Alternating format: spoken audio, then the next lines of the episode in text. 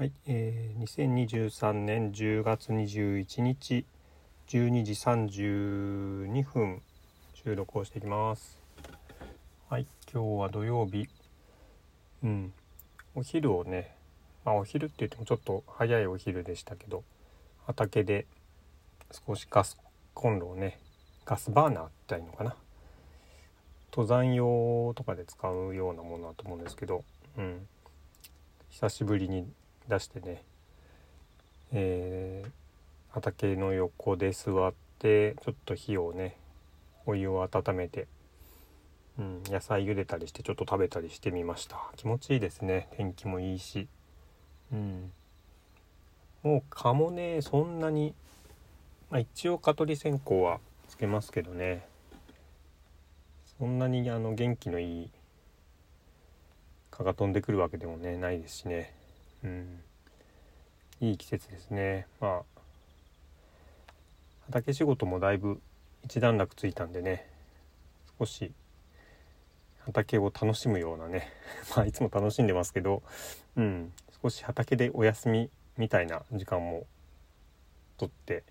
うん少しあの息抜きできたかなと思ってます。でねまあ料理についてはちょっとなんか今まであんまり話したことなかったからうん少し自分の料理談義みたいなのね談義までできるかなしてみようかと思うんですけど結構子供の頃からあのーまあ親がねそういう仕事的に給食関係の学校給食の仕事をしてたんですけどまあそういうのもあって結構親がその調理をねするってことにこう何て言うんですかね。まあ身近というかまあそうですね。なんかそういうのもあるのかなと思うんですけど、まあ、自分も結構包丁使ったりとかね。うんまあもっぱら果物を剥くみたいなことはねででしたけど火を使うような料理じゃなくてね果物剥いたりみたいなことは結構小さい時からやってたような気がします。で学生になってね、えーまあ、最初は予備校生の時代かな浪人高校卒業後にね浪人をして予備校生だった時に最初にやったアルバイトがあのお寿司屋さんのアルバイトだったのかなあその前にちょっとファミレスもや一瞬やったけど、うん、お寿司屋さんのアルバイトしたんですよね。うん、で後ろあのバックの方で調理をしたりねあのお寿司を作ったりとか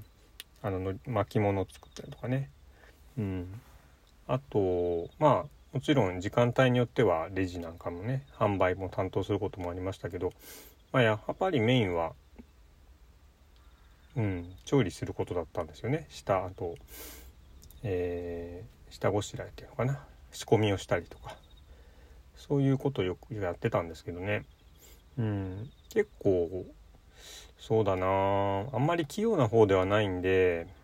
うん。すごくうまいってわけじゃないんですけどまあでも嫌いじゃないとは思いますね。そういう作業を黙々とするとかね。特に仕込みなんかは。まあある程度の量を延々とこう作り込むみたいな作業だと思うんですけど。そんなに嫌いじゃないなって思います。うん、でその後に最初の働いたお寿司屋さんっていうのはチェーン店だったんで、うん、ある程度こうねあのショーケースに並べるためにたくさんバッと作ってで売って足んなくなったらまた作ったりとかね。そういうサイクルだったんですけど次がねまたあのお寿司屋さんだったんですけどあの個人経営のねお寿司屋さんで働くことになったんですよね。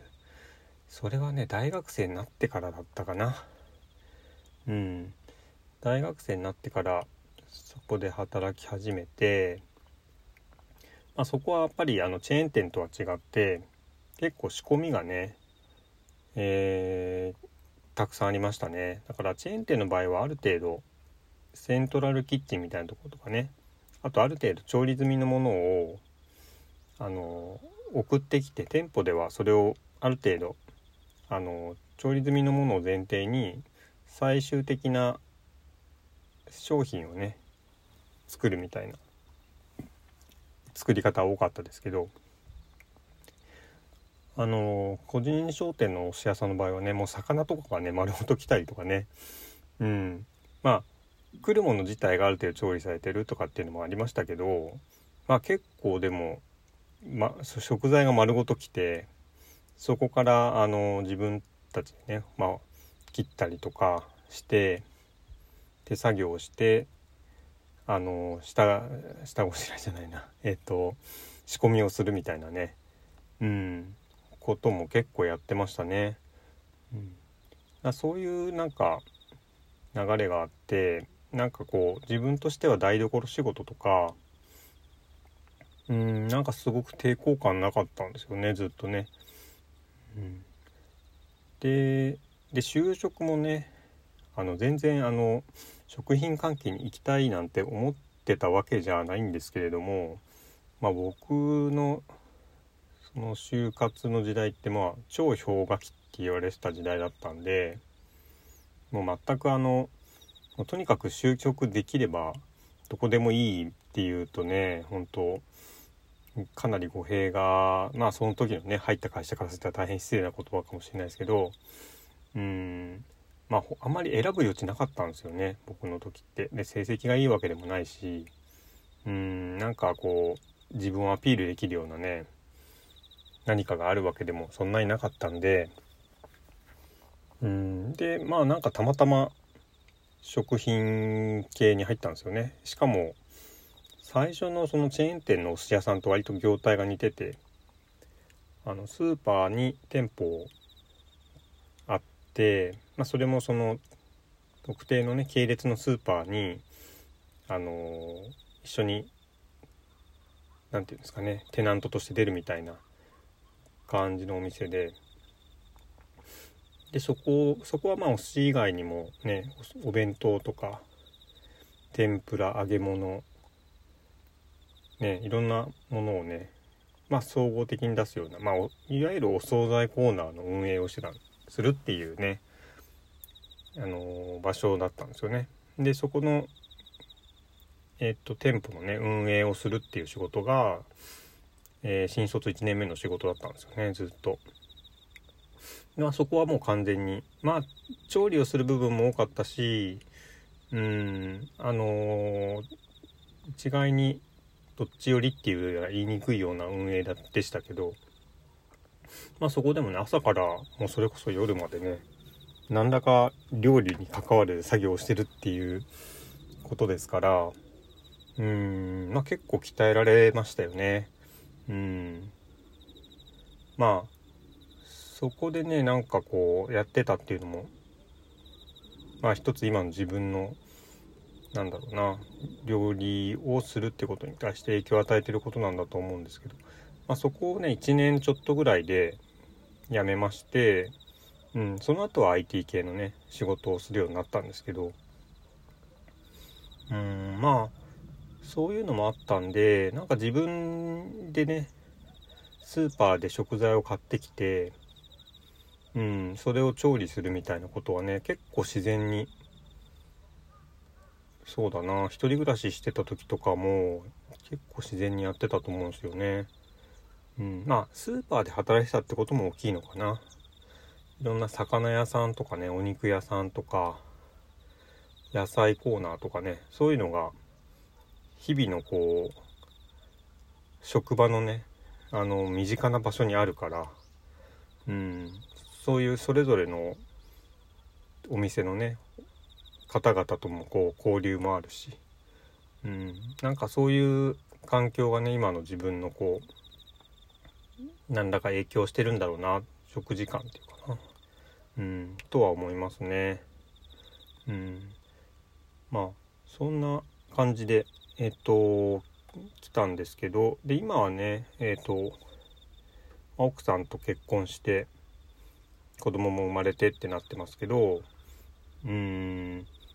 あまあまあやっぱ平日の夜はね奥さん仕事忙しいし僕も仕事忙しいしだからそれぞれご飯食べることの方が全然多いんですよね。てかほぼそほぼ100%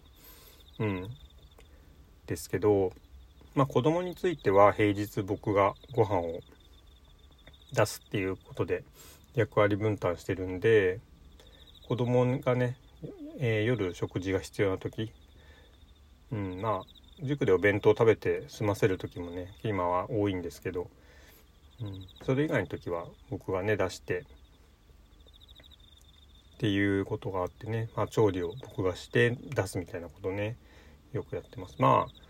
正直そこまであの凝った料理をね作るっていうこと今までできてなくてまあ基本的には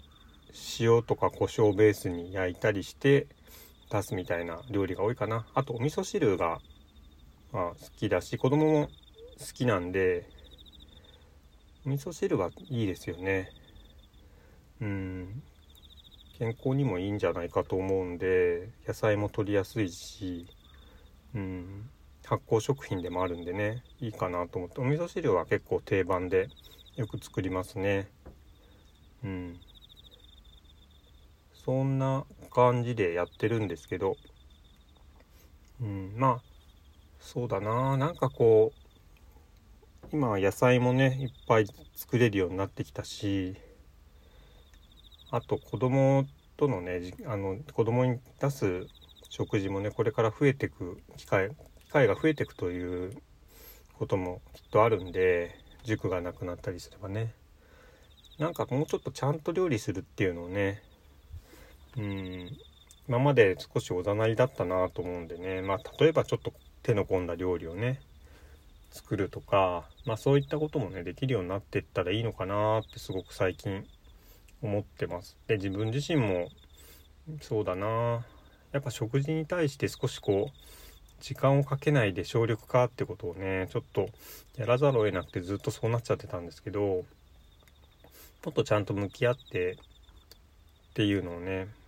うんやりたいなって気持ちが自然と起きてきました。っていうのはまあたくさんできるとなんかおざなりの料理でねちょっと簡単に蒸すとかだとうんよりはちゃんと手の込んだものをねある程度鍋1杯ぐらいバンと作ってうんみんなでこう付き合うみたいなねとかなんかそういうことがねしやすくなってるんじゃないかなとは思うんですよね今はね。うん。なのでそうだな料理をするってことをねこれからまあ向き合っていきたいしうんなんかそれが人生をすごくこれからのこの後の人生をねうん豊かにしてもしてくれるんじゃないかなっていうのもちょっと予感として思っています。うん、まあ正直ね前も言った通り味覚にはあんまり自信ないんですけどねうんなんか何が美味しいのかってすごく自分にはあまりよく分かってなくってうん。まあそれはそれでねまあやっていくうちにまた何か別の発見があるかもしれないしうん。まあ一旦はやってみたいなと思うことをねまあこのポッドキャストと同じですけど気ままにやっていければいいかなと思っています。はい。今日もお聴きいただきありがとうございました。